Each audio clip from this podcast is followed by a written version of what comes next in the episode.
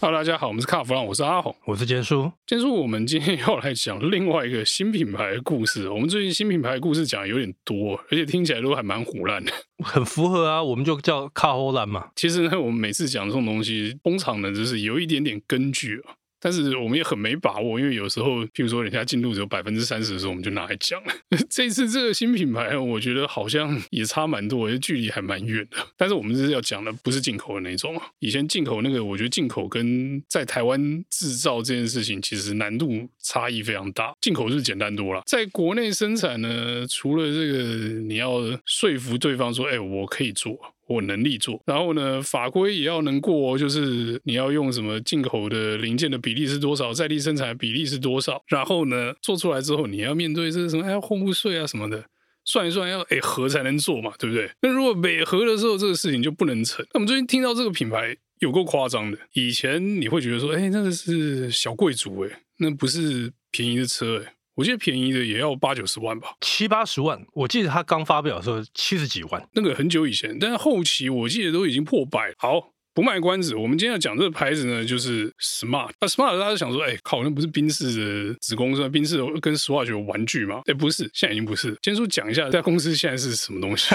其实我那时候听到这个 Smart，这个有业者好像要做代工生产这件事情，我也吓一跳。东想西想，想说，哎、怎么会是 Smart？你知道 Smart 它在二零一九年的时候，中国吉利跟戴姆勒集团，他们两边呢就合资搞了一家公司，叫做 Smart。Europe，然后完全就是中国制，他们的策略是这样。然后在二零二二年的时候，他们就发表一台叫 Smart One 的电动车，啊，也是小。那它这一台车呢，其实说穿了就是 Volvo 才刚在海外发表的 EX 三零双生车。那听起来很鸟，Volvo 跟宾士居然有双生车，结果背后是吉利做，这很瞎。是，所以我听到之后，我我就想说，到底谁要代工啊？不是啊，啊你如果在中国生产，零组件在中国做。那代工个屁，连 SKD 模式都进不来，进不来嘛，对不对？比例不对的话就不行嘛。好，那我有听说这个 Smart，我们待会。再谈，我有听说那台 Volvo 的 EX 三零哦，因为它也只有仅限中国制造，想当然了，它是进不来台湾嘛。就后来错，它会在马来西亚制造，因为吉利会用 Proton 的厂，Proton 的大老板也是吉利啦，所以就用它的厂组装之后，用进口的方式来台湾。这是什么北欧风味的榴莲冰淇淋的概念吗？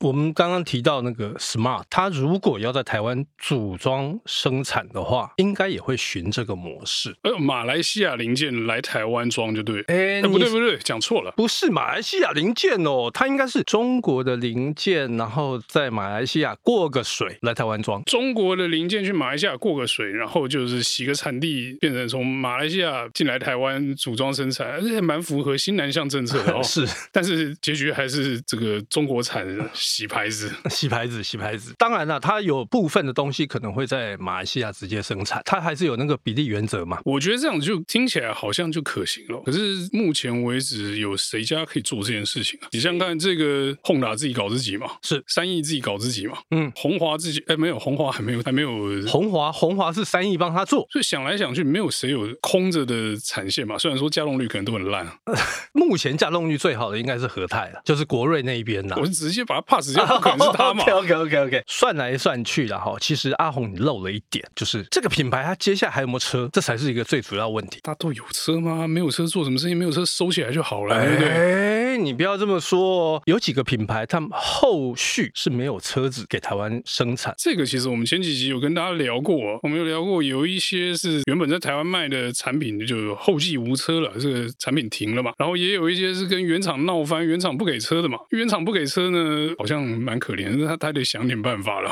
你说后继无车的也得想点办法，所以你这样讲好像就蛮清楚了。是，其实我听到的哈，听说。六合有意要代工生产 Smart，你有没有觉得差很远？不是啊，那这样子就是说，以后你福特不做了吗？结束合作关系了吗？生产线就从此就做德意志小宝贝是吗？还是中国小宝贝？可是我觉得啦，我听到这个时候，第一个想法是，嗯，会是这样吗？因为你记不记得他之前福特六合那边才把那个整个产线，他整个做更新，几年前吧，没有很久了，大概五六年前吧，疫情前一两年的事情吧。你如果投资把生产线升级了哈，好像就不应该这么快收掉，不然那个投资等于是没摊到。对，那投资报酬率不符合嘛？对啊，所以其实那时候他做那个产线。升级的时候，就也对这个他们要把厂房卖掉，改成建高级住宅这个传言就打破了嘛。所以你说产线升级，然后准备做 smart 了？不，不是这样吧？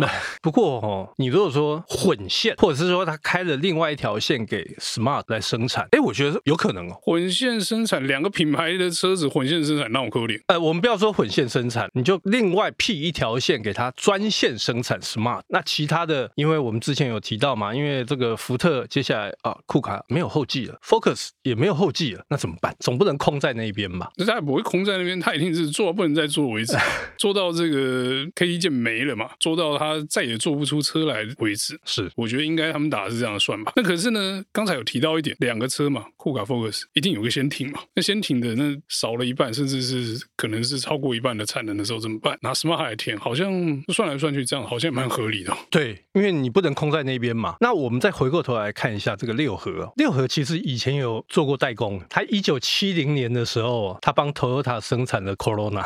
对，我那时候看到这个，我还以为写错，没有，没有错。那个时候就是，然后交给和泰，那个时候叫和泰商行嘛。就和泰自己还没有生产线的时候，他就先六合帮我做。那时候还没有国瑞的时候，就是由这个六合机械，那个时候就帮他做。然后后来呢，也代工了 Mazda 的车，这个就很近了。可是那时候 Mazda 跟福特是在同一个集团吗？是，基本上车是一样，logo 不一样而已嘛。对，所以他们用账是合理嘛。所以你说六合没有代工的经验吗？有啊，七零年代、八零年代一直到两千年左右，他都有这个经验。哎，坐了日本车，坐美国车，没坐中国车啊？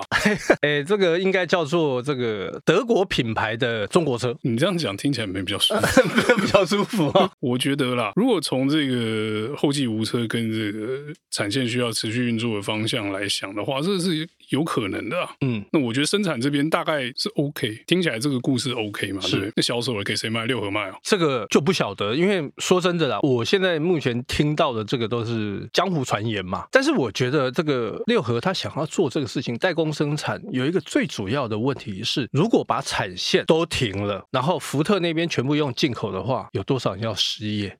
这第一个，第二个。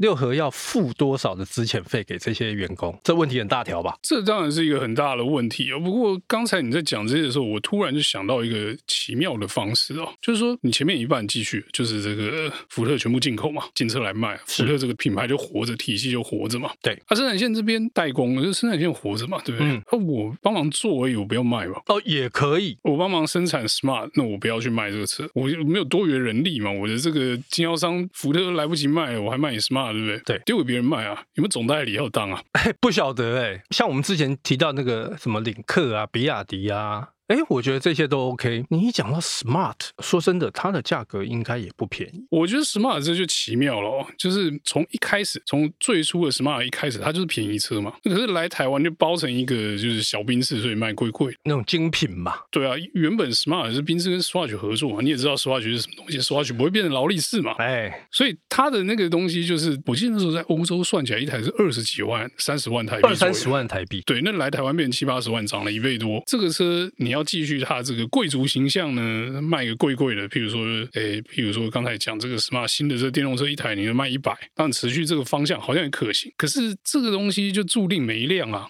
那你如果把它做便宜车来卖，就回归到最原始的 Smart 的那个价格设定跟产品定位去想的话，它如果卖一个五六十万，有没有搞头？这就有搞头了。但你觉得这有没有赚头？赚头肯定是没有了。对，那这样子的生意能不能做？不知道。因为你如果做一个便宜的电动车，假设我是六字头的，好了，那 我要能称王，我一定要在这一集一句。把所有的竞争对手都打趴在地上，趴到他们连一趴的占有率都达不到，是就一定要把对手踩得死死，我才有足够的量嘛。问题是那个量也不会太多，因为那不是主流市场。而且电动车在台湾那个量还是太少。我们在观察啦，你看全世界在做电动车的，没有一家是赚钱的哦，到现在都还在赔钱。所以这个车好像又需要政府补助一下。对，就卖电动车的、做电动车的都赔钱，他们赚钱的副业，所以特斯拉的是副业在赚钱。就是他可能火箭蛮赚，没有他其他的那个能源的部分比较赚。那我倒觉得啦，如果哪一个这个很勇敢的人士，他愿意跳出来去做这个品牌的话，哦，先决条件是这个品牌，哎，就是说真的是六合他会代工生产。如果他真的要出来做这个生意的话，我觉得他可以卖一个东西叫碳权，他可以卖给其他车厂。哎，很很多人会买哦，很多人买啊。特斯拉有很多的获利来源是来自于碳权，但是你要有足够的碳权卖，也要你车卖够多才行啊。是，所以我倒觉得啦，如果他的呃，就像刚刚阿红讲，他如果一台卖个大概六十万、七十万，说真的啦，Smart 这个名字比领克好用，也比比亚迪好用吧？对，因为 Smart 会给人家感觉就是，哎，我是精品嘛。我小宾士呢？小宾士，对对对对对，虽然是中国制的，而且如果 Smart 真的在台湾生产的话，我觉得它会变成一个情形，MG 模式，因为那个品牌力都够强嘛。这听起来好像。比之前讲的两个反而更有戏啊！不过呢，我们现在呢，由于这个事情可能还在刚开始发生的初期，我们知道讯息也不太够多。那如果有这个更进一步的消息，我们再跟大家分享一下。那我们今天这有关 Smart 的故事内容呢，就到这边告一段落。谢谢大家收听，谢谢。